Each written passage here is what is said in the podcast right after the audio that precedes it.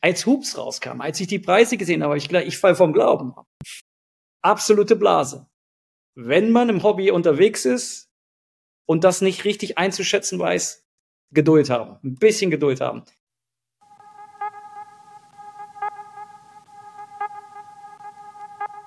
Herzlich willkommen in der Collectors Lounge. Der Podcast für jeden Sammler da draußen. Wir haben legendäre Gäste mit heißen Themen in entspannter Umgebung. Hebt die Beine in die Höhe für euren Host, Davis TV.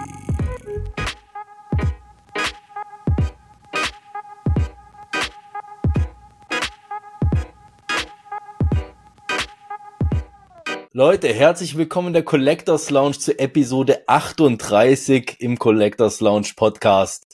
Wir haben heute einen lang ersehnten Gast von mir am Start und zwar diesen netten jungen Herrn, der hier neben mir sitzt, sozusagen virtuell den lieben Dennis, aka Dennis the Ripper. Schön, dass du da bist, mein Lieber.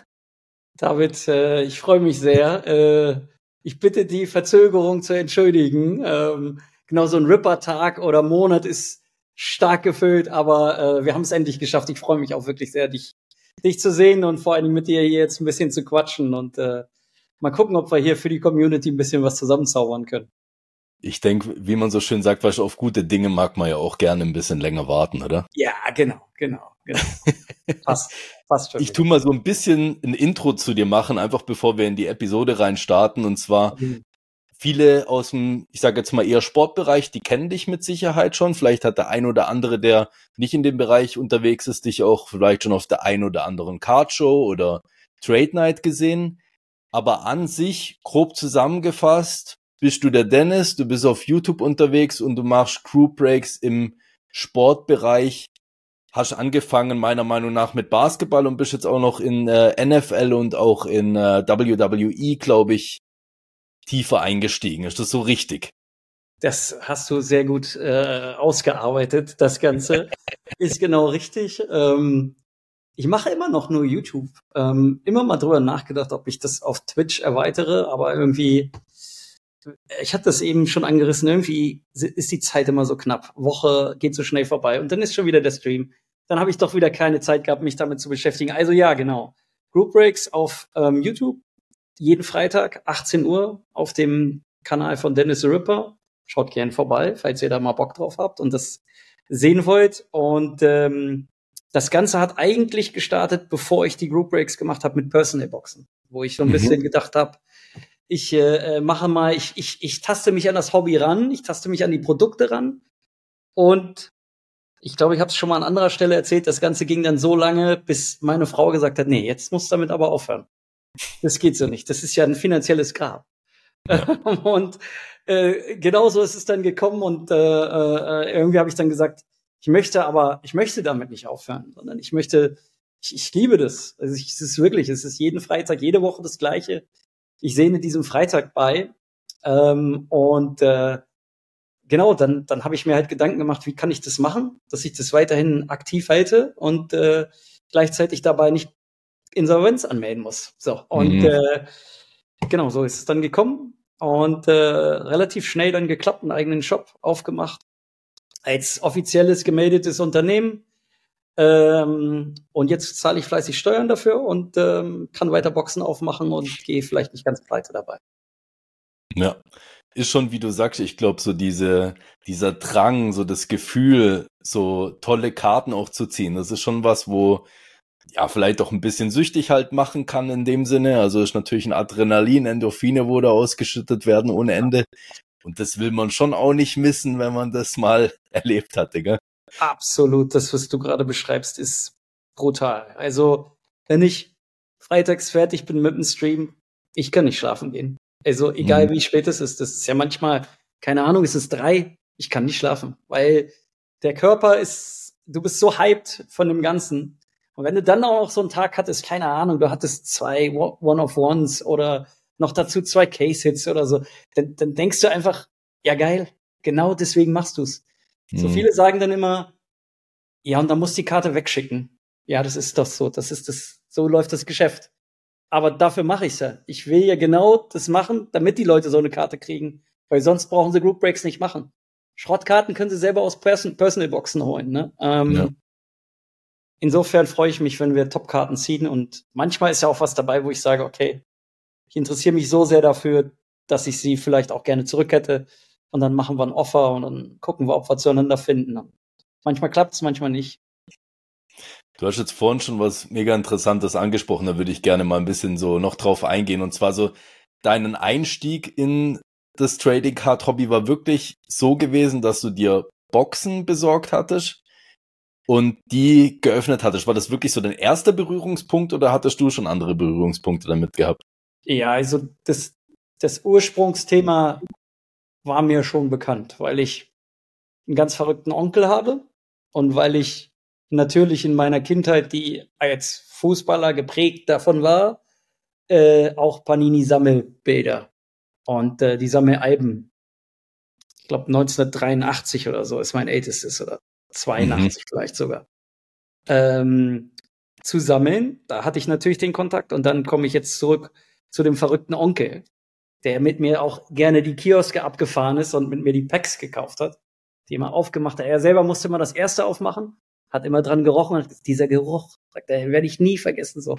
Das, das ist so. Und dann gab es eine Zeit, da gab es auch einen Kartenhype schon damals, als ich noch jung war. Und äh, wie gesagt, der verrückte Onkel hat dann einfach noch mehr gekauft und mhm. hat dann diese Karten angeschleppt. Und das war Eishockey, das war Basketball, ähm, das war, glaube ich, auch Football und das war auch WWE auf jeden Fall. So. Mhm. Ähm, und das ist dann aber irgendwann abgeflacht. Ich weiß gar nicht mehr, der hat das bestimmt zwei Jahre gemacht. Karten natürlich auch alle weg, ne, ist auch klar. Alle irgendwie mal auf der Heide gebracht oder so. Ich habe dann die Doppelten gekriegt von den Dingern. Und ich habe auch noch welche. Ähm, ja, und dann hörte das komplett auf. Und dann kam so das andere Leben. Ähm, Ausbildung, keine Ahnung, Arbeit, Club, Familie. Ja, und dann kam das irgendwann wieder. Und ich weiß auch nicht mehr wie. Ich kann dir wirklich nicht sagen, wie. Äh, ob es irgendein YouTube-Video von Pac-Man war oder irgend sowas muss es gewesen mhm. sein. Ähm, und dann gab's ja auch den Rick schon. Und dann bin ich da auch relativ schnell auf das Boot aufgestiegen. Genau. Und dann habe ich die Boxen aufgemacht, weil ich einfach verstehen wollte und sehen wollte, was kann man aus diesen Dingern ziehen haben wir mit kleineren Sachen natürlich angefangen. Blaster, Megaboxen, Hängerboxen. Der Punkt ist, du kannst dann irgendwie nicht mehr up, äh, downgraden. Du kannst irgendwie nur noch up, du willst nur upgraden. Und dann denkst du, okay, dann machst mhm. du mal deine erste Hobbybox auf. Alles klar, dann hast du die erste Hobbybox, dann machst du die nächste besondere Hobbybox auf. Dann machst du vielleicht mal eine First of the Line auf. Ja, bis du dann irgendwie erkennst, dass diese Personal Boxen dir leider nicht das zurückgeben, was du bezahlt hast. Mhm. Und was zum Glück bei vielen zu der Erkenntnis führt, dass sie sich so eine Box vielleicht mal just for fun kaufen, weil sie es selber mal machen wollen. Die meisten aber auf die Einzelkarte gehen. Und das ist ja das, was am Ende des Tages das Schlauste ist, was man tun kann. Ähm, immer noch teures Hobby, ähm, aber du hast halt einen Gegenwert von der Einzelkarte. Ich glaube, wir kommen noch zu den Themen dass auch Märkte einbrechen können und so, aber ähm, so bin ich dann bin ich dann da quasi weiter gewachsen und ähm, bin aus diesen Megaboxen zu den Hobbyboxen gekommen und aus den Hobbyboxen zu den Group Breaks gekommen und ähm, genau. Wie würdest du das beschreiben jetzt, wenn du den Weg gemacht hast? Würdest du das jemand, der jetzt sagt, hey, ich habe überhaupt keine Ahnung von Sportkarten, aber ich habe ja, man muss ja ein gewisses Kapital auch haben, um sowas zu machen, ja, weil Sportkarten sind halt, wie du sagst, echt teuer. Äh, würdest du das der Person auch empfehlen, so den Weg zu gehen, den du gemacht hast, oder sag, Junge, lass da bloß die Hände weg? Nee, ich glaube, ja, genau, ich glaube, ich bin ein perfektes Beispiel dafür, wie man es nicht unbedingt nochmal machen müsste. Also, ähm, ich würde jedem, und ich, auch wenn ich auf der Messe mal mit jemandem darüber spreche und mich jemand fragt, würde jedem empfehlen, macht es nicht. Ja, also ähm, wenn du mal eine Personal Box aufmachen willst, mach das. Ich biete die im Shop bei mir übrigens auch an. Ähm, das, das, macht es gern. Ich mache die auch gerne im Stream auf für andere. Aber mach das nicht zur Regel. Weil die mhm. Regel wird sein, du verlierst dein Geld und verbrennst dein Geld. Macht es nicht. So, insofern Ähm, ich glaube, das ist sowieso die goldene Regel im Hobby. Man muss darauf achten, dass man immer in seinem Budget bleibt. Und jeder hat natürlich ein anderes Budget. Äh, wir beide haben wahrscheinlich ein kleines Budget, aber es gibt sicherlich auch Leute, die haben einfach ein großes Budget. Mhm. Und die Schwierigkeit in der heutigen Zeit ist natürlich zu unterscheiden, wer hat so ein großes Budget und wer hat ein kleines Budget, weil man sieht natürlich über die sozialen Medien die ganzen mit den Riesenbudgets und das möchte man natürlich irgendwie auch erleben oder möchte man man das Gefühl, man müsste das auch mit äh, äh in dem gleichen Level ähm, machen. Das ist aber, glaube ich, nicht richtig. Und insofern sollte jeder darauf achten, dass er da in seinen Limits bleibt. Wenn er merkt, dass er aus diesen Limits ausbricht, dann ist ganz, ganz wichtig, dass er da irgendwie einschreitet. Und mhm. äh, wenn ich eine Empfehlung geben darf, wie man an das Hobby sich rantastet, dann ist es auf jeden Fall viel Videos gucken. Ja, viel YouTube-Videos gucken. Gerne Group Breaks anschauen auch mal. Gerne auch mal mitmachen, weil beim Group Break ist es natürlich nochmal was anderes, weil man sich ja die Anteile teilt. Das heißt, das Invest für einen Spot, der vielleicht 59 Euro kostet, ist etwas ganz anderes als den Gegenwert von den 2000 Euro, die der Group Break an der Stelle dann kostet. Ähm, aber am Ende des Tages natürlich dazu überzugehen und zu sagen, ich kaufe mir auf jeden Fall die Einzelkarte. Ne? Ähm, das ist es. Aber wie gesagt, dann, wenn man dann wieder zur Einzelkarte kommt und man ist dann bei Immaculate oder National Treasures, dann gibt es auch Einzelkarten. Da ist dann auf einmal der Group Break günstiger als die Einzelkarte, weil eine mhm. Brock Birdie, ähm, um jetzt mal hier vielleicht gerade so ein aktuelles Thema reinzuschmeißen, als Finalist, als True RPA, kostet dann vielleicht auch fünfstellig. So, und äh, das mhm. kostet der Group Break eben nicht. Und wie kommst du sonst an die Dinger ran? Die Personal Box für 3000 kaufen, willst du ja dann nicht, weil vielleicht ist er nicht dabei, aber vielleicht dreimal den 49er Spot, um bei drei Boxen vielleicht doch das Glück zu haben. Ja. Okay, so ist ja, schon mal, ist schon mal gut zu wissen. Ich meine, da kann ich ein bisschen aus dem Nähkästchen reden und dann kann man auch helfen, weil die, die Werte du da schon mal nutzen, um die ein bisschen weiterzugeben an andere. Das ist Absolut. schon gefährliches Thema, oder? Ich denke, man verliert da oftmals den Überblick dann nachher, wenn es um so Geschichten auch geht. Gell? Ja, absolut. Also das ist, ich glaube, das ist für jeden, der da ins Hobby neu reinkommt, glaube ich, die wichtigste Botschaft, die man rüberbringen muss. Mhm. Achtet darauf, was ihr da tut. Es ist super spaßig. Es macht wirklich, jeder hat ja einen Mordsgaudi und wer mal auf so einer Cardshow war oder auf einer Trading Night oder überhaupt die Atmosphäre von so einem Wochenende mitgemacht hat, der weiß, wovon ich spreche ja, in der Hotellobby, wenn, wenn wir beide uns treffen, ja, und oh. wir haben uns noch gar nicht so oft im Leben getroffen. Ja. Aber man merkt einfach, man ist auf diesem Level, auf dem gleichen, auf der gleichen Ebene.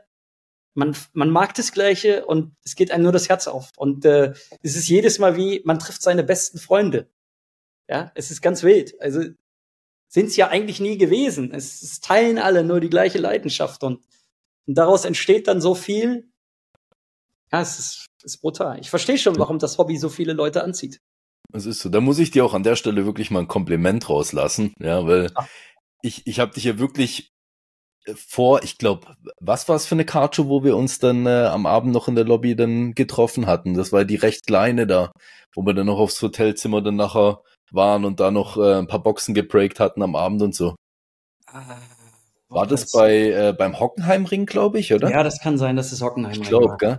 Und ja ich finde, man merkt bei dir schon so eine krasse Freude oder dein Profilbild strahlt schon so diese, diese typische Freude aus, die du irgendwie hast. Und Ach, die überträgst du echt auch als Person und das finde ich richtig geil. Deswegen, wie du sagst, ist wirklich so, man kommt so hin und denkt so, okay, da hockt jetzt halt einfach ein Buddy von einem. Und ich bin ja schon im Sportbereich auch interessiert und unterwegs, aber nie so tief wie du. Und äh, trotzdem redet man auf einer Ebene, ob jetzt da hinten irgendwie der Quarterback oder das Gengar-Pokémon hockt, spielt dann gar keine Rolle mehr irgendwie. Das finde ich geil. Ja, das ist, das ist so. Ja, vielen Dank, kann ich nur zurückgeben. Danke, danke, ja. Darf man auch mal ein Kompliment aussprechen. Ja, oder? muss man, muss man ja auch. Muss, muss man. Ja. Ähm, ich Mal eine kleine Frage. Ich hatte vorhin äh, angesprochen gehabt mit den ganzen unterschiedlichen Sachen, die du jetzt mittlerweile breaks, gell? Mhm. Und Sportbereich wird ja schon ein bisschen auch komplex, weil man will ja auch, zumindest habe ich immer so das Gefühl, wenn man jetzt zum Beispiel Basketballboxen öffnet, du willst ja auch irgendwie dabei sein. Du willst ja auch ein bisschen drüber reden können, du willst dich auch ein bisschen auskennen.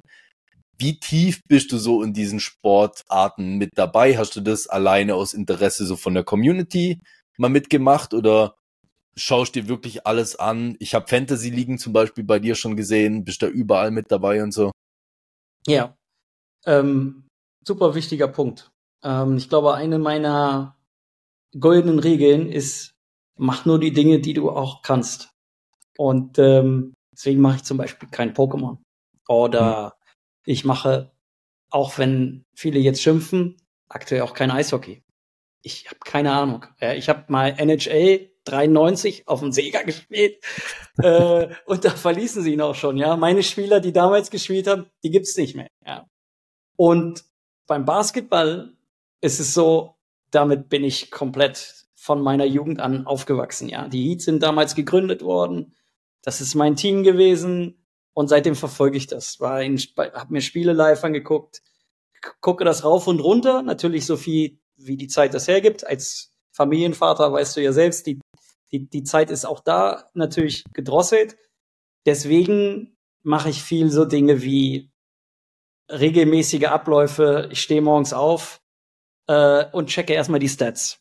Das mache ich von jedem Spiel. Von jedem Spiel, von jedem Team, um zu gucken, okay, wer hat jetzt hier wie performt, hat gespielt, hat auch nicht gespielt, ähm, wer ist verletzt. Ähm, ich schaue mir Highlights gern an, komme ich aber meist gar nicht zu. Mhm. So, und die Fantasy-Ligen, die ich auch anbiete für Football oder auch für Basketball, die führen die Leute genau daran. Ja, also mhm. Mich führen sie eigentlich gar nicht mehr weiter ran, wo ich es mache sowieso.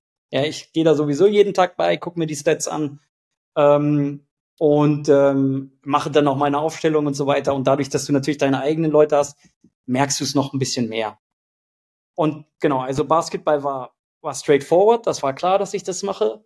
Und beim Football ist es so, das hat mich einfach so gecatcht, dass ich mittlerweile, wenn ich die Option habe, und auch da jetzt bitte nicht schimpfen, liebe Basketballfans, wenn ich die Option habe, es gibt ein Basketballspiel zur gleichen Zeit wie ein Footballspiel. Ich gucke ganz sicher das Footballspiel. Mhm. Auch früher, wenn ich noch zurückdenke und ich hätte die Option gehabt, Fußball, Basketball oder Football zu gucken, sei sicher, ich hätte immer das Fußballspiel gewählt.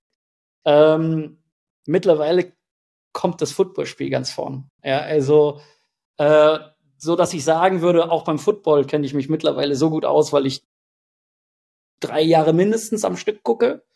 Und da gucke ich auch jeden Spieltag, jeden Sonntag. Das mache ich wirklich. Gucke immer Konferenz. Ähm, ja, und das äh, muss ich sagen, ist auch mittlerweile das, das Geilste, was es gibt. Also Football, ich weiß, viele sagen auch manchmal so, oh, das du gar nicht meinst und so. Aber wenn man da einmal ein bisschen reingetaucht ist, ist brutal. Es ist einfach brutal. Es ist wirklich, es ist special. Ich verstehe schon, warum die Amerikaner und auch jeder amerikanische Sportler alles dafür geben würde, um da spielen zu dürfen. Any Given Sunday, ich weiß nicht, da gab es mal so einen Film, ich weiß nicht, ob du den kennst. Ja. Äh, der hat so ein bisschen das Ganze erklärt, auch, dass das ganz Amerika brennt an diesem Sonntag. Ganz Amerika. Und LeBron James hätte sofort getauscht, wenn er hätte Footballspieler sein können in der NFL, was er wahrscheinlich sogar hätte machen können. Jetzt so im Nachgang betrachtet von der Athletik. Ähm, alle würden tauschen. Obwohl das der gefährlichste Sport von allen ist. Mhm. Genau, das catcht mich auch. Und WWE ist einfach mein Ding von früher auch. Ich äh, habe mit meinem Cousin im Wohnzimmer äh, gebettelt. Wir haben die Clotheslines, die Body Slams und so weiter äh, äh, gegenseitig ausgeführt. Ich war immer ein bisschen der Schwächere. Ich habe ihn schwer hochgekriegt. Das heißt, er musste mir ein bisschen mehr helfen. Ähm, aber ja, genau, das hat mich, das habe ich von damals noch drin und äh, irgendwann kam meine Tochter auf die Idee und hat gesagt, Papa, wir müssen WWE gucken. Und also nicht von mir, sondern von ihr aus. Und jetzt gucken wir da auch regelmäßig WWE und jetzt bin ich da auch wieder ganz gut auf dem Laufenden. Ich kann mir da noch mega eine Geschichte bei mir aus der Kindheit erinnern. Wir durften es früher nicht gucken, weil es zu brutal war, oder? Nein. Ja, WWE. Und dann, äh, das kam ja immer irgendwie, ich glaube, auf MTV oder sowas kam es in der Nacht eine Zeit lang oder Eurosport oder irgendwas haben sie es übertragen. Und dann ist meine Schwester immer zu mir geschlichen nachts und wir hatten so ganz kleine Röhrenfernseher gehabt, die waren vielleicht so groß. Ja. Dann haben wir da immer zusammen vor diesem kleinen Fernseher gehockt, still heimlich in der Nacht und haben dann äh, eben Wrestling angeguckt. Das war schon geil. Überragend, überragend. Ja, also das war, das war bei mir so ein Mix aus nicht verstehen wollen, dass das nicht echt ist. Ja, also es gab immer meine Eltern, die gesagt haben, du weißt schon, dass das nicht echt ist. Und dann gab es so einen verrückten Onkel, unter anderem auch, und mich, die dann gesagt haben, na ja, also, also da ist schon was echt so, ne? Also, und machen wir uns nichts vor, die verletzen sich auch mal so, ne? Ja. Also, wenn die manchmal bluten, dann bluten die halt wirklich auch mal, ne? Natürlich ist da auch viel Showblut, aber da geht auch mal was in die Hose. So, und äh, da ist auch viel echt und da gehört eine Menge dazu, äh, das so hinzukriegen, wie die das hinzukriegen. Aber auch da wissen wir ja auch, äh, da sind schon viele auf der Strecke geblieben, weil einfach, ich glaube, das sehr krass für den Körper ist und äh, die das nur ausgleichen mit äh, verschiedenen Dingen, die, die wahrscheinlich nicht optimal für den Körper sind. Und deswegen mhm. leben einige leider nicht so lang. Das stimmt, ja. Aber ich habe mal echt so ein äh, deutsches Wrestling auch mal angeguckt gehabt und das ist schon krass, wenn man sich das reinzieht im Vergleich zum eben WWE oder sowas. Ja. Wie krass der Unterschied ist, ne? Weil es braucht eben Athletik, es braucht auch so ein bisschen diese Schauspielkunst, logischerweise auch von den Leuten. Klingt zwar plump, weil viel Schauspielen tun sie ja eigentlich nicht, aber du musst ja. schon so diese Präsenz und, und so die Leute anstacheln und sowas. Ich meine, die Leute, wo zuschauen, die sind ja nicht die bekommen ja keine Schilder hochgehalten, was sie jetzt machen sollen. Nee, nee. Die fühlen halt einfach die Situation und so, ne? Ja, ja, ja, das ist nicht geskriptet. Hatten wir bei uns auch früher hier in, ich komme aus Hannover, was, was ja jetzt auch nicht so die, die, das Zentrum der Macht ist hier in, in Deutschland. Das ist eher ein kleines, kleines Städtchen. Und wir hatten auch immer so ein Catchen auf dem Rummelplatz und ja, das war ein anderes Niveau. Mein Vater ist mit mir da auch mal hingegangen, aber gedacht, boah, Papa, was ist das denn jetzt hier so, ne? Also, ich habe das nicht so gefühlt. Mittlerweile würde ich es wahrscheinlich wieder geil finden, aber ähm, und als ich dann das erste Mal bei einem, als die WWE das erste Mal nach Deutschland gekommen ist, damals hießen die ja auch noch WWF, und äh, das war an meinem 15. Geburtstag oder an dem Tag vor meinem 15. Geburtstag, weiß ich nämlich noch, weil das war, glaube ich, ab 16 sogar. Ich hätte mhm. eigentlich, ich hätte dann wahrscheinlich nicht reingedurft, aber wir sind da souverän reinmarschiert, natürlich mit Onkel, Cousin im Schlepptau, also alle, die einigermaßen Licht am Fahrrad hatten vom Wrestling. Ja, und das hat es natürlich nochmal bestätigt. Das war einfach das Event schlechthin. Also mhm. da war damals schon der Undertaker dabei. Ne? Okay. Äh, auch Wahnsinn. Also wenn man die Zeit, also das war 92. Ne? Also ähm, die, die Guys sind teilweise auch echt alt. Also wie, wie auch immer die das schaffen, so viele Jahre sich da auf den Ring zu ballern. Das ist verrückt. Ja. Das ist krass. Ich, ich bin jetzt gar nicht so tief in dem Bereich drin, vor allen Dingen was Sportkarten angeht, aber ich fand's crazy irgendwie, vor einem Jahr oder so kam doch wirklich erst so dieser Trading Card Hype mit, mit den Wrestling Karten bei uns. Hast du eine Ahnung, wieso der ausgebrochen ist? Weil das habe ich wirklich komplett verpasst, wieso auf einmal jeder in die Wrestling-Karten damit reingestiegen ist. TV-Präsenz war ja eigentlich immer da, oder? Ja, genau, genau. Also ich glaube, dass es ein paar Leute gab, die auch Reichweite hatten, ja, die dadurch, glaube ich, auch ein bisschen beeinflusst haben, muss man schon klar sagen. Hier, glaube der Steini zum Beispiel, der ist so ein, der ist auch schon so ein, so ein WWE angefixter und so. Und die WWE pumpt unwahrscheinlich, unwahrscheinlich viel in Social Media und diese Dinge rein. Und dadurch schwappt natürlich automatisch, selbst unbewusst, äh, nimmst du Dinge auf, die, die, die, die da kommen und denkst, okay, Mensch, WWE ist doch vielleicht auch nochmal ganz geil. So. Und dann entwickelt sich dieses Ding. Und ähm, ich habe letztens auch irgendwo nochmal einen Bericht gesehen, wenn man sich anschaut, wie die Entwicklungswerte von den verschiedenen Sportarten waren, dann war WWE, ich kann jetzt sein, dass es auch schon wieder ein bisschen überholt ist, aber war WWE die Sparte mit dem größten äh, äh, Entwicklungs- ähm, Fahrt, was Kartenpreise anging. Also die Karten okay. haben sich am besten nach oben entwickelt, verglichen zu Football, Basketball und Baseball. Das, wie gesagt, das kann mittlerweile schon wieder überholt sein, aber passt so ein bisschen auch zu dem, was, was du eben beschrieben hast. Das hat einen richtigen Hype. Und jetzt, jetzt ist ja wieder die Situation, die, die WWE hat ja auch das gleiche Problem wie die anderen Verbände auch. Die wollen nicht mehr mit Panini. Äh, äh, das heißt, sie, sie würden da am liebsten aus dem Contract raus. Und jetzt weißt du zum Beispiel nicht, gab es vielleicht manche Serien, wie zum Beispiel Impeccable oder Immaculate, nur einmalig für WWE. Bei Impeccable hat man, glaube ich, jetzt schon gesehen, dass es, glaube ich, neue Karten unterschrieben gibt. Aber bei Immaculate weißt du zum Beispiel nicht, kommen die vielleicht nie wieder. Und das mhm. ist natürlich, alleine das ist ja ein Hype. Kannst, weißt ja, wie es ist. Äh, Fear of Missing Out, so, ne? Also jeder denkt dann, oh Mensch, Wenn das die letzte Karte ist, dann, oh, da muss ich aber jetzt noch mal ran. Du. Da brauche ich aber auch mal Wrestling-Karten. Ist so. Ja. Wir hatten ja vorhin schon ein bisschen, das ist jetzt ein ganz guter Sprung so. Wir hatten ja im Vorgespräch schon ein bisschen drüber geredet, gerade so um diese Situation, wo halt dann auch solche Bubbles eben entstehen. Ja. Ähm, das Beispiel ja. vorhin war ja ein bisschen anderes. Ja, wir hatten ja so ein bisschen über Metasu halt geredet gehabt. Ähm, genau. Wie sind so deine Erfahrungen zu dem Thema?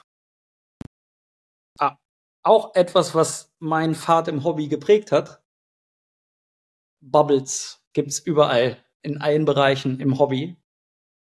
Und Bubbles entstehen ja ganz oft durch Investoren, die profitieren wollen von irgendetwas. Die Dinge hypen, die vielleicht auch Ströme kontrollieren, die vielleicht auch Dinge spreaden, die nicht unbedingt der Wahrheit entsprechen, um eben diesen Hype-Train hochzuziehen und da maximal von zu profitieren. Ähm, das können einzelne Spieler, Sportarten sein, das können einzelne Serien sein, wie Metazoo, ähm, die es jetzt nicht gepackt haben. Das ist etwas, was man leider selber nur durch Doing äh, verstehen kann, wenn man mal selber auf die Klappe fliegt. Im Kern kann man aber eine Sache sagen, und das ist, glaube ich, super wichtig für jeden im Hobby.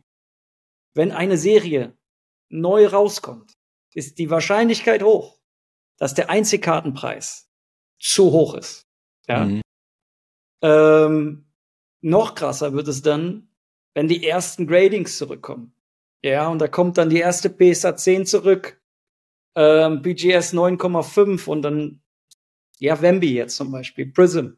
Er ist ja jetzt Retail vor Hobby rausgekommen, was absolut loco normalerweise ist, aber anderes Thema. Ähm, da sind jetzt die ersten PSA 10, die sind völligst überpreist. Völligst. Wo Jede Rookie-Karte von Wemby, ne? Wenn, als Hoops rauskam, als ich die Preise gesehen habe, ich gleich, ich fall vom Glauben ab. Absolute Blase. Wenn man im Hobby unterwegs ist und das nicht richtig einzuschätzen weiß, Geduld haben. Ein bisschen Geduld haben. Der wird jetzt nicht morgen das 15-fache kosten, so, ne? Äh, bisschen beobachten muss man das. Natürlich gibt es auch mal Spieler, die sich in die andere Richtung entwickeln, die vielleicht vorher günstig sind und danach teuer sind, aber grundsätzlich kann man sagen, sind Serien neu, wartet mal einen Monat, wartet mal anderthalb Monate und dann kauft ihr euch die Karte. Ich verstehe das, jeder will dann, keine Ahnung, jetzt ist ja Wemby raus, jetzt will ich die Prism-Karte ja jetzt haben. Versucht es zu kanalisieren, holt euch ja, ja, holt euch den Blaster für, für 40 oder was er kostet, vielleicht ist er dabei, äh, kauft nicht die Base-Karte für 200 oder sowas. Das ist einfach, das ist es nicht wert. Hast du eine Ahnung, was der Wemby aktuell geht, wenn du gesagt hast, der ist so crazy?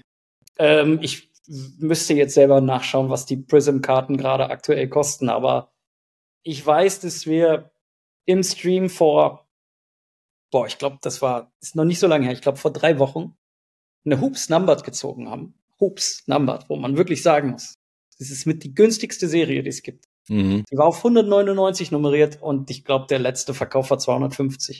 Boah. So, genau. Und da, da, da muss man einfach mal sagen, die ist zu teuer. Ja.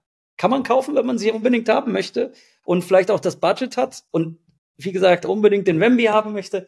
Aber wenn es eine Empfehlung gibt, an der Stelle von meiner Seite wäre die Empfehlung, nee, kauf sie nicht. Warte.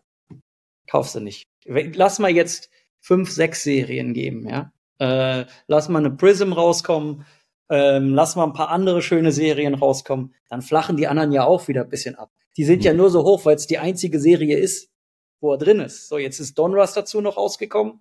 Das ist natürlich dann auch wieder so. Da gibt's dann die, da gibt's dann irgendwie besondere Case-Hits noch in, in Donruss, die Animation zum Beispiel. Die werden natürlich jetzt auch erstmal wieder overpriced sein. Bei Prism gab's auch so ein Insert, Presentations heißt das, glaube ich.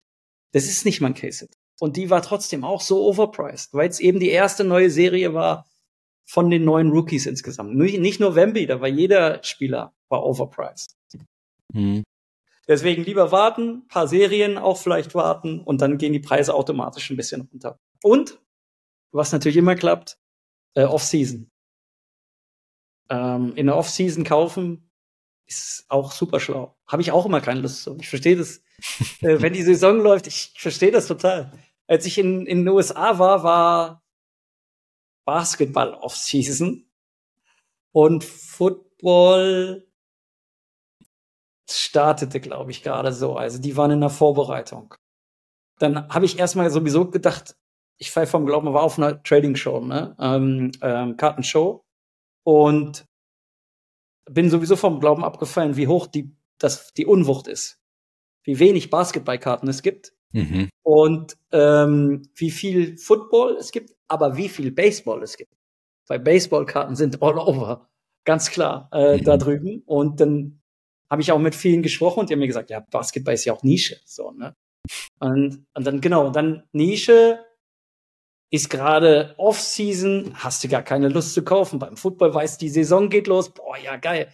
Da sind aber kurz vor der Saison, wenn alle ihre Theorien aufstellen. Und jetzt kommen wir wieder zu den Blasen. Und die Leute sagen, ja, der Justin Fields, der hat die Breakout-Season. Der Sam Howell, der hat die Breakout-Season. Der Tilo, der ist ja sowieso der Größte. Ja, scheiße was. So, und dann äh, läuft die Saison und die siehst, die Bears gewinnen, keine Ahnung, fünf Spiele oder was, oder sechs Spiele und denk, Alter, macht nie mit Fields überhaupt weiter. Und schon siehst du die Kartenpreise, die da vorher hier oben waren, weil ja alle gesagt haben, der wird die Saison seines Lebens spielen. Ja, äh, so ist es mit den Blasen. Fällt vom Glauben dann nachher ab, ne? Aber musst du ein bisschen Gefühl für kriegen. Ne? Mhm. Musst du halt selber mal mitgemacht haben, mal einen Verlust auch mal in Kauf genommen haben. Ähm, ja, am Ende ist es sowieso, glaube ich, so, wenn du da reingehst und sagst, du machst die Dinge, die dir gefallen und dir ist es nicht unbedingt wichtig, dass du 4,5 Millionen Euro oder Schweizer Franken damit erwirtschaftest im Jahr, dann ist der Druck für dich selbst auch vielleicht nicht so hoch und dann gehst du da anders ran. Und deswegen, wenn du das sammelst, was dir Spaß macht und dem Pfad ein bisschen folgst, dann ist das, glaube ich, was anderes. Jeder, jeder denkt immer, jetzt ist hier ein Wemby-Hype, da muss ich auch noch mal ein paar Euro mit abgreifen oder so. Das ist vielleicht auch nicht unbedingt im Hobby. Ich finde es interessant, wenn du das gerade ansprichst, weil das ist so ein bisschen mein Gedanke damals auch eben gerade bei Metasu gewesen. Also ich habe mich mit Metasu an sich gar nicht beschäftigt, weil für mich kam es immer so rüber, das ist so ein reines TCG, wo aufgebaut wird als Investment. So, mhm. so haben sie es ja irgendwie fast schon plakatiert. Und dann mhm. habe ich schon gedacht, okay, wieso soll ich mir eins kaufen, wo mir jetzt optisch auch nicht wirklich anspricht mhm. und eigentlich nur als Investment gedacht ist, weil da geht ja genau dieser Gedanke, du machst ja nichts kaputt, solange es dir gefällt, sage ich jetzt mal. Also ja. klar, du hoffst immer, dass es nicht in den Keller geht, aber du machst weniger kaputt, wenn du weißt, okay, das ist jetzt ein Team oder ein Spieler, den ich ja so oder so feiere, egal ob der jetzt die Season seines Lebens hat oder nicht. Das fand ich halt echt krass bei Metasu, dass die Leute da so crazy anscheinend reingegangen sind, einfach nur mit so einem Investment-Gedanken und jetzt halt dann viele Denk auf die Schnauze gefallen sind. Gell? Denk an die Season 1, die Preise waren ja abartig. Mhm. Er war wirklich brutal. Und dann hat man bei Season 2 schon gedacht, what, was ist denn da los? Also, da kamen die Boxen raus und zwar, es war von Anfang an nicht mal ansatzweise so teuer. Also ich habe gemerkt, das ging gar nicht so. Also das lief gar nicht. Und ich glaube, da konnte man wahrscheinlich schon ablesen, dass der Trend kein guter ist. Mhm. Ähm, aber ja, am Ende, wie gesagt, macht jeder das, was, er was einem gefällt. Und äh, man muss in solche Fällen mal reintappen im Leben, um zu erkennen, dass man die Fehler vielleicht nicht nochmal macht. Du weißt ja, wir sind alle nicht perfekt und äh, Fehler gehören dazu und prägen uns. Du, und vielleicht ist für den einen sogar jetzt auch eine Opportunität, gell? Weil ich meine, selbst tote Trading Cards ja haben immer noch irgendwie einen gewissen Reiz ja. bei bestimmten Leuten. Also ich, ich kenne ein paar, die wirklich Sammelkarten sammeln, die schon lang bei uns im europäischen Bereich zumindest tot sind und mhm. da halt noch irgendwelche First Editions von haben, die halt trotzdem vielleicht jetzt nicht so einen riesen Sprung gemacht haben wie andere, wo bekannter sind, aber trotzdem weiter an Wert halt zugenommen haben und vielleicht für den einen oder anderen jetzt auch eine gute Möglichkeit zu sagen, mich hat es am Anfang nicht interessiert, aber ich kaufe jetzt das ein, was ich verpasst habe und lege es mir irgendwo hin und freue mich ja. dran. Ja, man kann ja auch bei manchen Dingen sagen, weiter runter geht's nicht mehr. So, ne? also äh, insofern, wenn das passt und man auf den Zug da drauf gehen will. Ich, ich sage immer im Hobby, jeder soll das machen, was einem gefällt. Ja. Sei es die Serie, also ja klar würde ich immer sagen, ich, ich mag gewisse Serien weniger als, als andere, aber am Ende soll jeder machen, was er möchte. Und ich, mhm. Ich, genau, ich versuche auch alle möglichen Produkte anzubieten, weil ich eben am Ende sollen die Leute entscheiden, ja. Wenn sie das nicht, das Produkt nicht mögen, wenn sie den Break nicht mögen, das werde ich schon merken. So, dann kaufen sie es weniger. Das merke ich. So, aber am Ende des Tages ähm, versuche ich das anzubieten und es muss jeder selber wissen, was er gut findet und schlecht findet. Es ist mhm. nicht meiner, mein Job zu sagen, die Serie ist schlecht, kauft es nicht oder sowas. Ne? Ähm, klar kann ich einen Tipp geben und kann sagen, so eine Prism-Karte ist auf jeden Fall ein bisschen werthaltiger. Die Hobbybox für einen Tausender, lass uns mal abwarten, was die kosten wird, äh, mit Wemby drin. Ich erwarte auch Preise bis 1500 Euro. So, ähm, relativ nach, nach Release bin ich ziemlich sicher. Ähm, die wird sich nicht rechnen, kauft die nicht unbedingt, aber natürlich ist eine Prism-Karte deutlich wertstabiler und ganz, wird sich ganz anders entwickeln als irgendwelche Zwischenserien, die da nicht mal immer drin sind, wie ein Flux zum Beispiel. Ich weiß nicht, mhm. ob du Flux kennst, aber ja. das war zum Beispiel jetzt auch das Produkt, wo ich sagen würde, da hat Paninis komplett zerrissen. Es ist einfach nur schlecht. Ja? Das sind Haben diese Color Inverts, oder? Wo so? Gespiegelte Farben haben, oder? Diese Color Inverts in dem Sinne. Ja, ja, genau, genau, genau. Und wo im, in der Serie davor dieses Set ausgemacht hat, da gab es eine Einzelkarte, die war encased, die war eingepackt, die war in einer extra Tüte. Und witzigerweise, wenn wir jetzt eine Box aufmachen würden, sind noch welche im Lager leider. So ist das Problem, wenn du halt so Cases kaufst und das Produkt dann auf einmal nicht einbaust, weil du selber auf einmal denkst, Mensch, das ist aber ein Mist. Ähm, da ist sogar in der Verpackung eingelassen, die Extrakarte. Also es wird Produktionsprobleme gegeben haben, so dass sie es nicht geschafft haben, diese Extrakarte reinzubringen. Und dadurch haben sie die ganze Serie im Grunde verhauen, weil die Extrakarte hat's gemacht. Und was ist passiert? Die Box ist rausgekommen. Weiß nicht mehr genau, was der Preis war, aber ich glaube 2,29, 2,39 oder so. War wahrscheinlich auch irgendwie so ungefähr der Preis, den ich bezahlt habe damals. Jetzt kostet die Box 130 oder so, 140, weil mhm. natürlich auch die Blase, ja, dass das Produkt nicht mehr das ist, was es mal war, geplatzt ist und Panini selber wahrscheinlich weiß. Ja komm, wir sind froh, wenn wir die irgendwie loswerden. Äh, äh, verkaufen wir sie jetzt lieber für 120, als äh, äh, dass wir sie gar nicht verkaufen.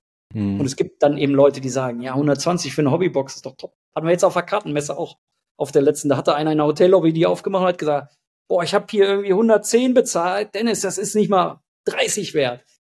Es kommt natürlich immer drauf an. Ist da der Bankero drin, sagst du auch wieder, ach komm, passt schon. So, ne, aber ist der eben nicht drin, dann schmerzt es einfach nur, mhm. auch wenn es nur 110 waren, so. Ja. Wie gehst du damit um? Weil das ist ja schon so ein, finde ich, krasses Thema jetzt auch von allen Breakers eigentlich und auch von logischerweise den ganzen Online-Shops, die jetzt aus dem Boden geschossen sind. Wenn du gerade so ein Produkt halt hast, wo du vielleicht auch im Vornherein gar nicht so wirklich weiß, was bekommst du überhaupt, wenn du es bestellst in großen Mengen und das liegt dann halt mal da und ich meine, da reden wir dann nachher von mehreren tausend Euro einfach, die du äh, ja. in dem Sinne ja Schulden machst. Wie, wie gehst du mit so einer Situation um? Ich finde das mega schwierig, mit sowas umzugehen. Ja, ist auch schwierig. Also am Ende des Tages kannst du dich nur darauf verlassen, dass das Produkt funktioniert, weil du weißt es nie. Immer wenn ich Ware bestelle oder sie rauskommt, ist die Setliste nicht mal raus. Ja, das heißt, du bestellst immer eine Überraschungstüte. Ähm, das geht mal gut, mal weniger gut. Das ist wie die Kartenpreise. Manchmal, das ist, das ist verrückt. Ich glaube, es ist die Worst-Case-Beispiel, was ich mitgemacht habe, seitdem ich das mache, war Prism Choice im nicht, nicht der Bankero-Jahrgang, sondern der davor. Mhm. Da hat die Prism Choice Box, als ich die eingekauft habe, 750 oder sowas gekostet. Die kann man jetzt für 260, 270, 280 kriegen. Holy moly. Ja. Und jetzt habt die mal eingekauft zu dem Preis. Jetzt hatte ich das Glück, dass ich so viele nicht hatte, ja, und die in die Breaks irgendwie einbepreist habe. Auch wenn die Leute wahrscheinlich gedacht haben, der Junge ist doch wahnsinnig. So, guck doch mal, was die Boxen kosten. Was bepreist ihr denn die so hoch ein? Ja, ich kann ja nicht 500 abziehen. Ne? Ich habe die 750 gezahlt. Ne? Ähm, aber ja, auch wieder so ein Lernprozess. Man muss schauen, vielleicht bei manchen Serien bisschen weniger aggressiv rangehen. Manche sind eine Bank. Das ist eine Prism Box, ist eine Bank. Das, die kostet zwar viel, aber die läuft und alle sind heiß. Alle wollen das sehen im Break. Die wollen, und da machst du auch einen Case locker weg. Aber eben Flux ist ein Learning auch für mich. Da würde mhm. ich wahrscheinlich beim nächsten Mal nicht direkt einen Case kaufen, sondern würde sagen, ja, gib mir mal zwei Boxen zum Testen. Kann ich immer noch nachkaufen. Das Preis, das Produkt wird garantiert nicht im Preis steigen. Das ist mhm. ja auch der Punkt. Es gibt halt Produkte, da weißt du, die wandern nach oben oder bleiben preisstabil. Und es gibt Produkte, die brechen ein und werden nur günstig. Aber auch das, die Erfahrung kannst du ja nur machen, wenn du dich permanent damit beschäftigst, so wie ich, über die Group Breaks, ne? oder auch eben Einzelboxen im Shop. Ähm, und das ist halt auch ein Lernprozess. Wie jeder andere auch. Und so mhm. wächst du, wächst du mit diesen Dingen und ähm, beim nächsten Mal weißt du es eben ein bisschen besser und, und weißt, dass nicht unbedingt diese Produkte sich weiterentwickeln. Das war mal so ein bisschen viel im Business-Ding unterwegs. Jetzt würde ich gerne noch eine Business-Sache ansprechen, bevor wir so ja. ein bisschen zu entspannteren Themen kommen. Ja, gerne. Du hast ja, glaube ich, letztes Jahr irgendwann im Juni oder Juli irgendwie sowas und Dreh rum hast ja bei äh, YouTube die 1000 Abonnenten geknackt. Ja. Und das ist ja schon so eine magische Grenze, oder bei YouTube, weil da bist ja. du ja in Kombination, glaube ich, mit irgendwie angeschauten Minuten oder sowas, bist du da ja in der Möglichkeit drin, ein YouTube-Partner zu werden. Ja. Und jetzt sieht man ja bei dir auch die Schweinchen, die es gibt. Also ja. in dem ja. Sinne die, die Abos, wo man lösen kann. Ja. ja. Wie, wie ist so deine Erfahrung mit, mit YouTube, da irgendwie mit Geld zu verdienen? Ich kenne es nur von Twitch und ich meine, das ist sehr was Minimes, sage ich jetzt mal, was da so ein kleiner Goodie, wo halt bei rauskommt. Hast du das Gefühl, das könnte für dich eine Zukunft sein, auch zu sagen, hey, mit YouTube? Nee. Nee, das ist, dazu ist es zu wenig. Ja, mhm. also das ist ein kleines Goodie, aber der Punkt ist ja, dass ich äh, auch eben für diese Platin-Mitglieder Free Spots mache, je Woche. Und die zahlen 9,99 Euro im Monat. Kannst du dir ja selber ausrechnen. Mhm. Ich glaube 60 oder was haben wir oder 65, äh, die das da aktuell zahlen, kannst du ja selber hochrechnen. Und wenn ich drei Group Breaks mache und ich mache dreimal Free Spots pro Wochenende, dann sind das irgendwie mal locker 150 Euro. Also das ist ein Minusgeschäft für mich so mhm. an der Stelle. Damit wirst nicht reich. Das reicht nicht. Dafür muss ich, müsste ich mehr Content machen, um mehr Views haben, ähm, um daraus ein Businessmodell zu machen. Also wer wirklich YouTube machen will und damit Geld verdienen will, der braucht einfach Content und viel mehr Views. Und das, darauf ist auch mein, ist es bei mir ja nicht angelegt. Ne? Es ist für mich ist angelegt, dass ich eine stabile Community habe, die Group Breaks stabil laufen, ähm, Genau, und damit bin ich ja schon, da bin ich mega happy mit. Wenn da noch ein paar Views bei rumkommen und das auch mitwächst, super. Nehme ich gern, aber reich werden wir damit nicht mehr. Mhm. Das finde ich nämlich noch cool, wenn man da mal ein bisschen drüber redet, weil ich glaube, viele Leute haben da so ein bisschen die Illusion, ich, ich kenne das bei Twitch auch, äh, vor allen Dingen damals, wo dieser, der Hype auch ein bisschen noch größer war äh, mit den ganzen äh, Non-Sports TCGs, dass wirklich jeder reingekommen ist und gesagt hat, okay, ich komme jetzt hier rein und ich mache einen Kanal auf und verdiene hier irgendwie das hm. affig, äh, affige Geld. Das ähm, wird nicht passieren. Ich, also ich werde nicht mehr, ich werde wahrscheinlich nicht mehr der Monte werden. Auch wenn äh, ich das auch ganz geil finde, wenn ich einfach nur streame und nebenbei Pizza esse und mir Videos angucke. Also ich hätte schon Bock. Aber ein Basketballspiel gucken, nebenbei Pizza essen und äh, dafür 100.000 Views haben, ist nicht schlecht. Also es geht schwerer, Geld zu verdienen.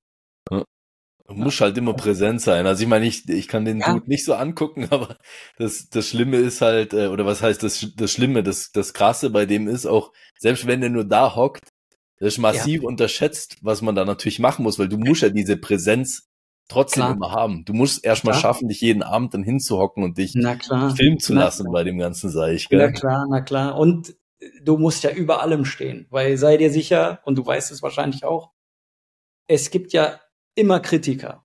So, es gibt Leute, die mögen dich, es gibt Leute, die mögen dich nicht, die mögen das, was du tust, die mögen auch nicht das, was du tust. Und dann bleib da mal stehen wie eine Wand. Ja, und zieh das durch, dein Stiefel. Das ist nicht so leicht. Also, mhm. und wie viel dazugehört in so einem Livestream, weißt du auch.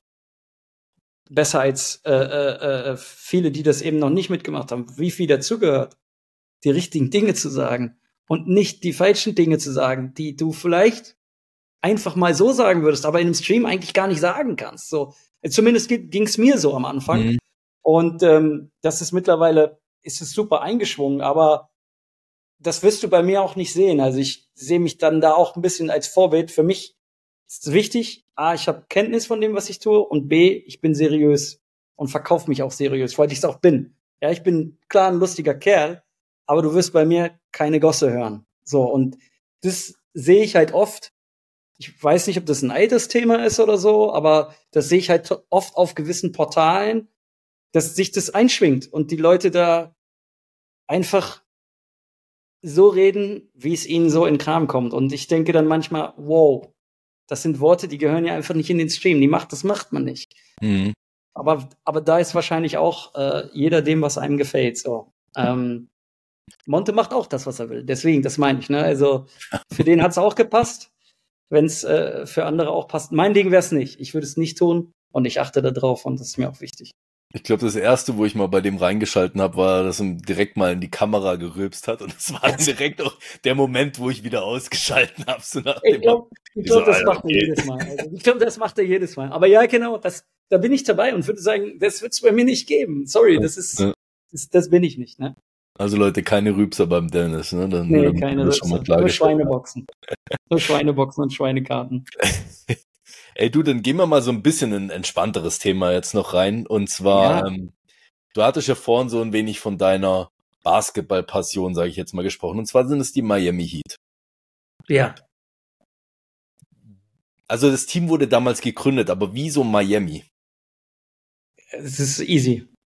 Das ist easy, weil das war der erste Anlaufpunkt, den ich in den USA hatte.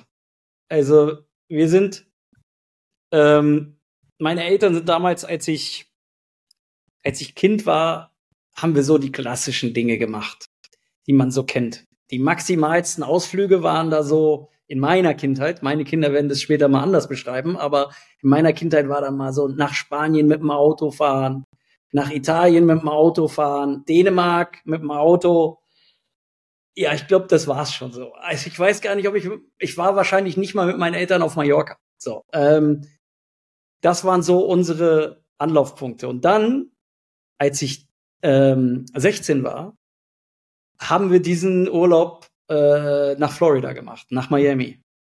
Und das war mein erster Anlaufpunkt. Und du kannst dir ja vorstellen, ich weiß nicht, du warst schon mal in den USA? Ja, ja. Ja, so, äh, heutzutage ist das ja so normal. Also natürlich war man schon in den USA. So, ja, und damals. du nicht überhaupt. damals, damals war das, ja, brutal für mich. Es, es hat mich komplett, komplett erschlagen und komplett so geflasht, dass ich gesagt habe, wow, okay, das ist es, das ist es. Und Miami war für mich all over. Und wir haben das dann, das hat dann auch eine Routine eingenommen und ich bin auch seitdem wirklich oft in den USA gewesen und so. Zum Glück äh, konnte ich konnte ich das immer ermöglichen und ähm, äh, das ist schon das ist schon etwas gewesen, was mich geprägt hat und deswegen waren das dann die Heat. Und dann gab es Shaq und dann gab es D Wade und das war auch, ich meine, Shaq fand ich schon immer cool als als Kerl. Ähm, dass der dann auch noch in Miami gespielt hat auf mhm. einmal, das war für mich einfach, da, da ging es nicht besser. Und dann und dann ist es entstanden und dann hat das natürlich für mich auch nochmal eine ganz geile Liebe gekriegt, als dann, ja, auch viele haben es gehasst, aber als dann LeBron auf einmal, als, als das verkündet wurde, als es, das war für mich surreal. Ich hatte niemals, wirklich im Leben gedacht, dass die da so eine Mannschaft hinzauen. Die haben immer ein gutes Team, immer schlagkräftiges Team, aber so ein Überteam für, dein, für die Zeiten damals war das, das war das erste Mal, glaube ich, dass es so eine brutale Übermannschaft gab. Heute ist es ja ein Trend, dass du, keine Ahnung, zwei, drei, vier Stars versuchst zusammen zu kombinieren. Alle verzichten auf Gehälter, damit es irgendwie reinpasst in das, in das Budget und so. Aber damals war das, also das, auch LeBron war, das war dann so ein Vorreiter, äh, äh, Big, Big Three Team, was dann ja auch angereichert war mit Ray Allen und so Spielern. Äh, genau, und das war einfach, das war mein Ding. Und äh, deswegen mag ich alles, was um Miami rum ist. Ich mag auch die Dolphins sehr gerne. Ähm, aber ich mag natürlich alles, was in Florida ist, weil da war ich so oft und das war dann so mein Ding und äh, ja. Ich verstehe auch jeden, der da super gerne in Urlaub hinfährt und da einfach Zeit verbringt und äh, es einfach äh, denen auch gefällt. Und ich habe auch diese Woche gerade wieder äh, auf Instagram mit jemandem äh, Kontakt gehabt, der mich gefragt hat, Dennis, was kann ich da machen? Hast du ein paar Empfehlungen? Äh, und so weiter und so fort. Und ja, wenn ich da Zeit finde, antworte ich da gern, äh, natürlich. Mhm. Aber das ist, ich verstehe das, dass da alle auch hyped sind, wenn sie das dann machen.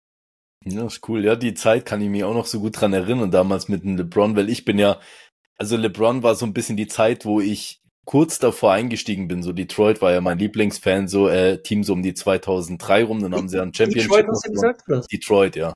Mhm. So mein Lieblingsteam gewesen. So das ja. Einfach Defense spielen, durchkämpfen Brutal. irgendwie und so. Das fand ich so geil.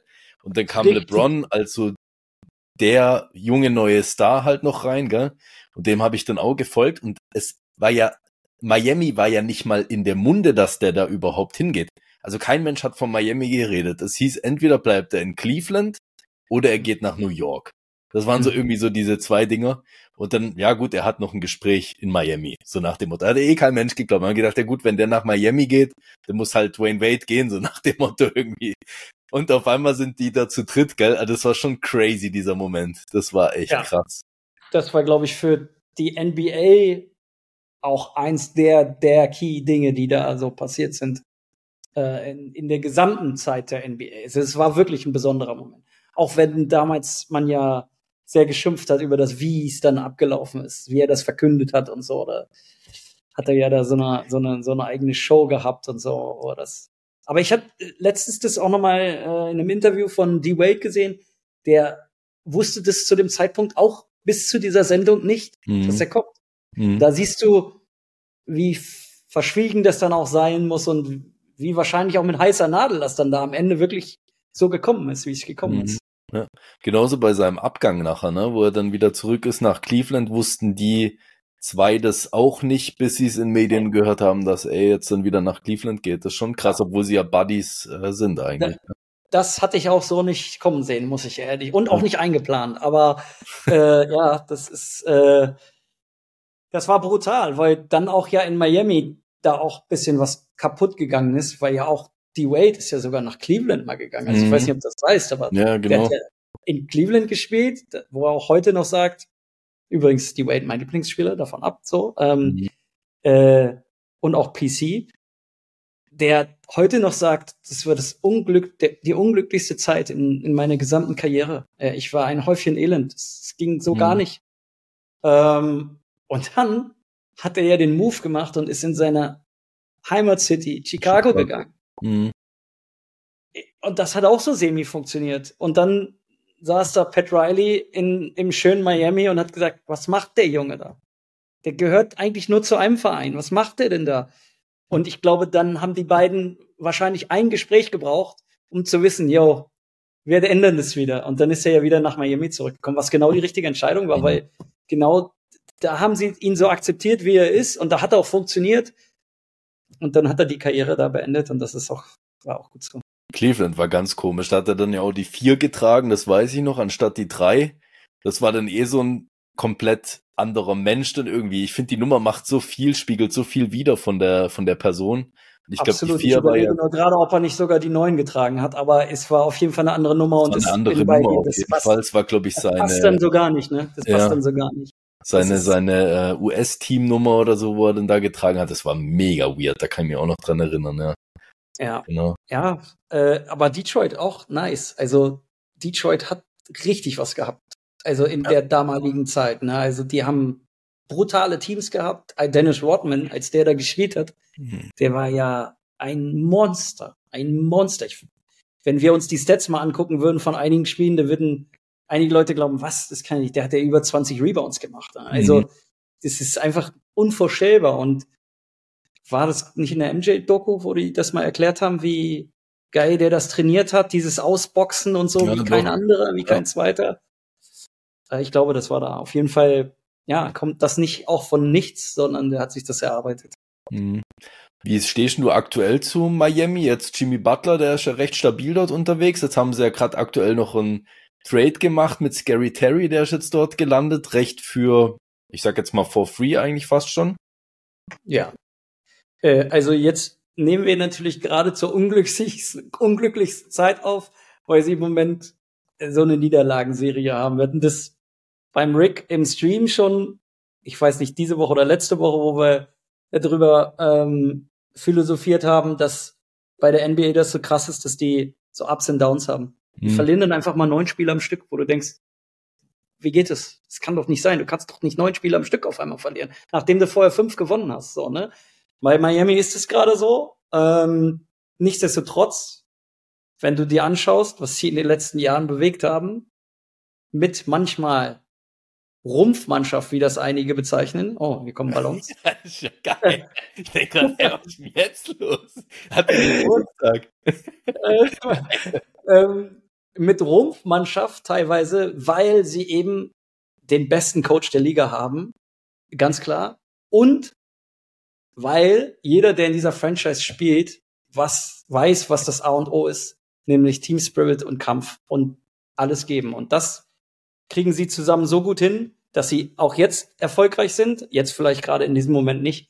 Und wie du es gerade sagst, der Trade, Terry Rozier, mega Trade, ein unglaublicher Trade. Also Kyle Lowry war okay, war damals schon, als sie ihn geholt haben, war natürlich so auf Kante, der war schon, ich glaube, 34 oder so sogar, als mhm. sie ihn mhm. geholt haben, oder 33. Also habe ich damals noch gedacht, wow, das ist hier so ein bisschen letzte Kante, jetzt müsst ihr aber mit ihm irgendwie was holen oder so. Das hat nicht ganz geklappt leider, ähm, weil eben Jimmy zu wenig war, Tyler Hero auch mal verletzt war äh, und Bam Adebayo noch nicht so weit war. Das ist jetzt diese Saison ein bisschen anders. Tyler Hero ist zurück, der spielt Bombe. Jimmy spielt Bombe, wenn er denn nicht verletzt ist. Äh, Bam spielt gut. Duncan Robinson spielt auf einmal wieder gut. Wenn das alles funktioniert, sind die wieder da. Ne? Und dann will keiner, sei sicher, will keiner in den Playoffs gegen die spielen. Mhm. Weil jeder weiß, fuck, Oh, sorry, jetzt habe ich das gesagt, das müssen wir rausschneiden. Hattet. Ähm, Lass, wenn du das in, äh, sagst, dann mach mal die Luftballons, kommen dann wieder rein. Ja, ja genau, dann kommt die Luftballons. Dann denkt jeder, nein, die willst du nicht. Die hm. willst du nicht. Weil, weil, du weißt, es wird brutal schwierig. Hm. Ich glaube, es ja. hat sogar, ähm, ich glaube, bei Milwaukee die Spieler waren's und wer ist noch so das Top-Team aktuell im, im Osten? Äh, Boston. Milwaukee und Boston, genau. Ich glaube, die beiden haben sogar gesagt, sie wollen am allerwenigsten gegen Miami dieses Jahr in den Playoff spielen. Die haben es jetzt schon gesagt, obwohl es ja noch, ich meine, wir ja. sind immer noch mittendrin, ne? Ja, und äh, am Ende, ja, das steckt ein bisschen in deren Köpfen drin. Wir haben ja auch die, die Niederlagen schon mal jeweils kassiert. Aber äh, ehrlich, Boston ist so stark. Boston mhm. ist so stark. Bucks bisschen schwächer sogar an der Stelle, finde ich. Ähm, kann man natürlich, ist dann auch wieder Tagesform, wer fit ist und wer nicht fit ist. Ich finde, dass das mit Damian Lillard nicht so gut klappt. Die Bucks haben jetzt auch den Coach getauscht. Holen jemanden, der jetzt auch nicht so unbedingt die oh, Erfolgsbilanz hat. Ähm, aber natürlich ein cooler Dude. Aber Celtics sind einfach, sind für mich all over im Osten. Und die bräuchten eigentlich keine Angst haben. Ich verstehe es aber, weil es im Kopf drin ist. Weil sie wissen, die Heat können das. Und wenn das dann so eine so eine Richtung annimmt in den Playoffs und du verlierst dann mal so ein Spiel oder auch zwei, oder du liegst halt zurück in dieser Serie, dann ist das in deinem Kopf und dann musst du dagegen anarbeiten und die spielen halt weiter ihren Ball. Die spielen da einfach Spostra Ball und der ist, der ist verdammt effektiv und gut. Mhm.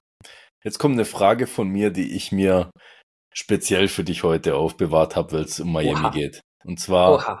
Das habe ich damals mit einem Kollegen von mir schon mal drüber geredet gehabt. Äh, der ist auch ein riesen Basketball-Fan immer gewesen und auch sehr Miami Heat, Wayne Wade Zeit damals Fan.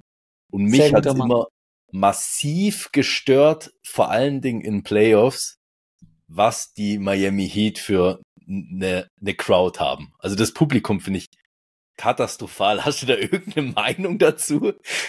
Ja, voll da, da habe ich auf jeden Fall eine Meinung zu und ich stimme dir zu. Ja, also zu 100 Prozent stimme ich dir zu. Ähm, erstmal ist es, glaube ich, so ein Miami-Ding. Also da sind ja nicht nur Einheimische, die sich dieses Spiel angucken, sondern auch viele, die da einfach nur Urlaub machen.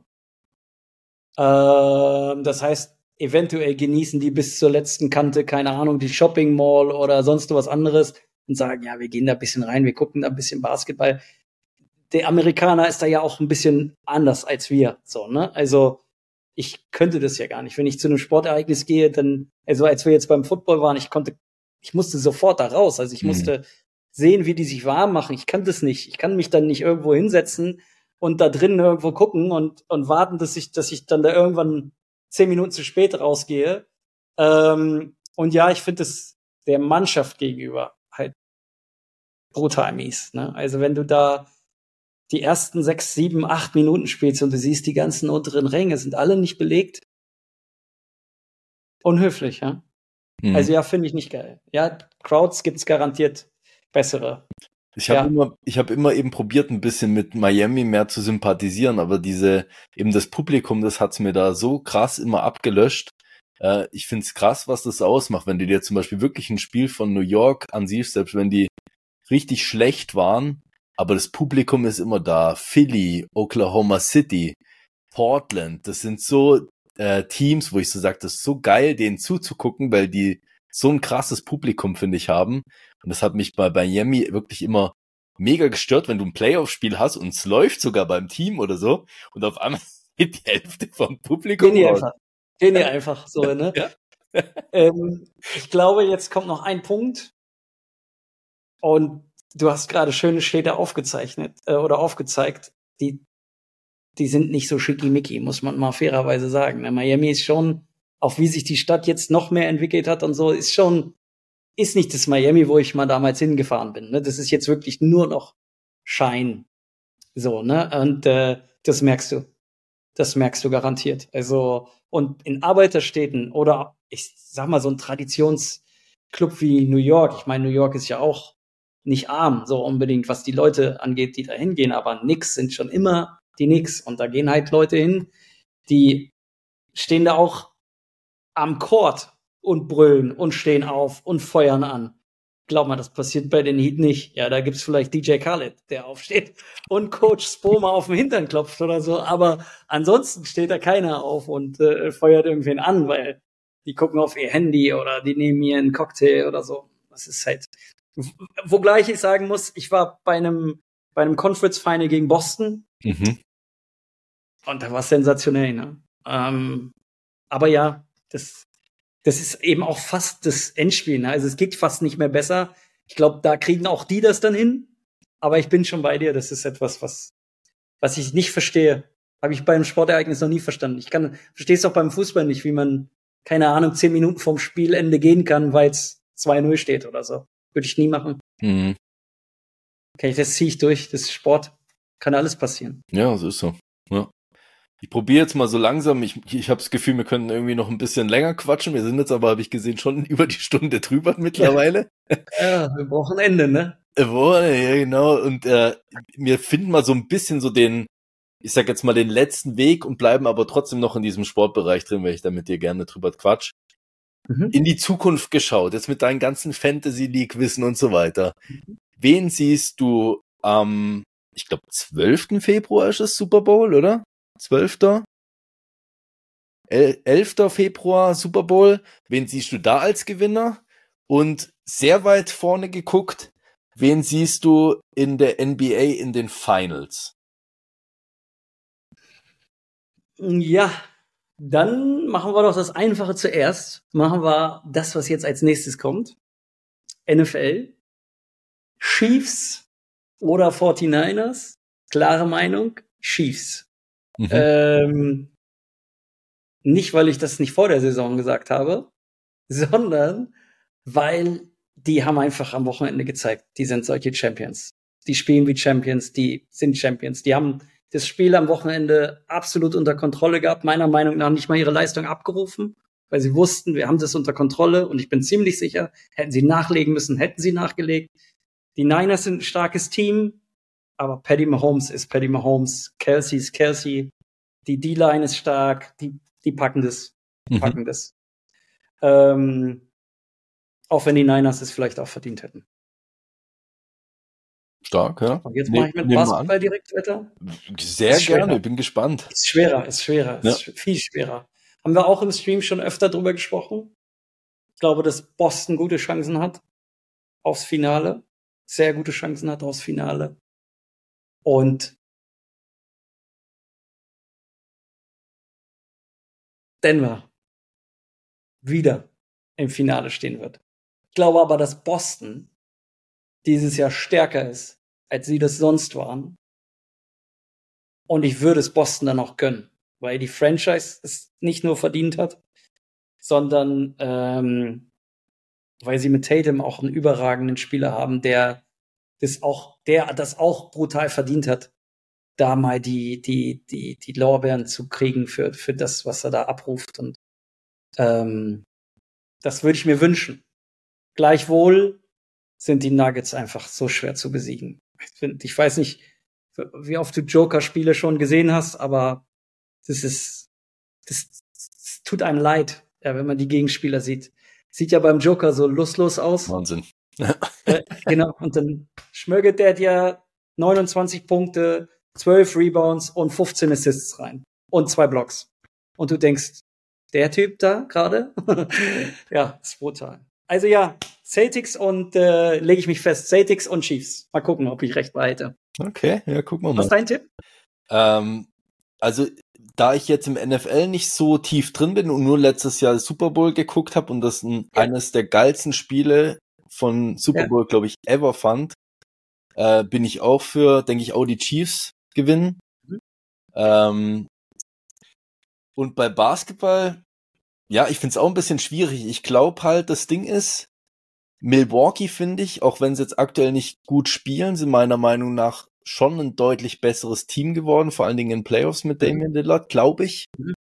Und ich bin auch ein Duck Rivers Fan, vielleicht ein bisschen kontrovers, aber ich finde den ziemlich äh, nice, muss ich ehrlich sagen. Ja, ist ein cooler Typ. Und ähm, ich glaube, die werden auch deutlich besser sein in Playoffs, aber ich glaube halt dadurch, dass sie einfach äh, äh, Holiday abgegeben haben und der jetzt in Boston spielt, ist einfach Boston meiner Meinung nach auch. Also die, ich glaube, die kann fast nicht schlagen so. Also mhm. Ich denke auch Denver wird super stark sein. Ich bin echt noch gespannt, was Golden State macht, weil irgendwie Golden State ist aktuell so schwach. Ja, es wird nichts mehr. Und ich habe aber einfach so das Gefühl, es müssten einfach ein, zwei Spieler, bei denen müsste es wieder klicken. Und das ist ja nicht, dass die verletzen oder so, sondern eher so irgendwas Psychisches oder so, gerade aktuell. Das, da kann halt auch wieder was explodieren. Aber ich bin gespannt. Also Lakers sehe ich momentan auch nicht, die letztes Jahr ja echt noch stark waren. Ja. Ähm, ja, auch also ich, ich denke, Finals bist du sehr gut mit der Prediction und ich tippe auch eher auf Boston. Ich glaube, der True Holiday äh, Pickup, der war einfach zu, zu stark irgendwie. Das war brutal. Für die Liga. Das war brutal. Ja. Vielleicht sollte man das nochmal zurückrulen. Gucken wir mal kurz von Playoffs, wenn nochmal zurück. Also NBA, falls, falls ihr uns jetzt zuhört, was ihr ja wahrscheinlich tun werdet. Natürlich. Äh, wir würden da nochmal ein Veto einlegen gegen den Trade. Also rückwirkend betrachtet. Ja, die sind, die sind meine häufigsten Zuschauer, die kommentieren jedes Mal. Ja, auf jeden Fall. Auf jeden Fall.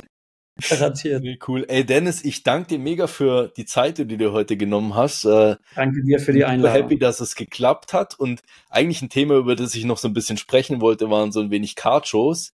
Aber oh, auf jeden Fall zum Thema Karten. Müssen wir beim nächsten Mal machen. Müssen wir beim nächsten Mal machen und ich hoffe auf jeden Fall, wir sehen uns ganz bald wieder auf einer ja, Card-Show. Letztes Jahr war ich ein bisschen unaktiv und dieses Jahr versuche ich da wieder ein bisschen mehr äh, reinzurudern. Äh, zumindest bei äh, Kaiserslautern bin ich wieder angemeldet und dann hoffe ich, Großartig. dass wir uns da schon mal sehen. Ja, und ähm, ich würde dir jetzt gerne einfach noch die Möglichkeit lassen, egal über was du reden willst, kannst richtig philosophieren aus dem Nähkästchen, so dir das letzte Wort zu lassen für den Podcast. Ach du Heiliger. Denn dann würde ich jetzt einfach nur noch mal für alle, die auf Vorspulen geklickt haben und sich den Rest nicht angehört haben, wenn ihr in das Hobby reinkommt, Leute, achtet auf euch. Ja, achtet, achtet auf euer Portemonnaie, achtet auf, auf die Dinge, die ihr dort tut. Es gibt weitaus wichtigere Dinge im Leben. Am Ende sind es nur Karten, auch wenn es super viel Spaß macht. Und wir es alle lieben. Ähm, ja, und wenn ihr irgendwie mal Fragen habt äh, und ihr seid unsicher, der Ripper ist da. Meldet euch auf Instagram oder schaut im Stream. Der Chat ist aktiv. Schreibt gern rein und dann gucke ich, ob ich euch helfen kann. Danke. Danke dir.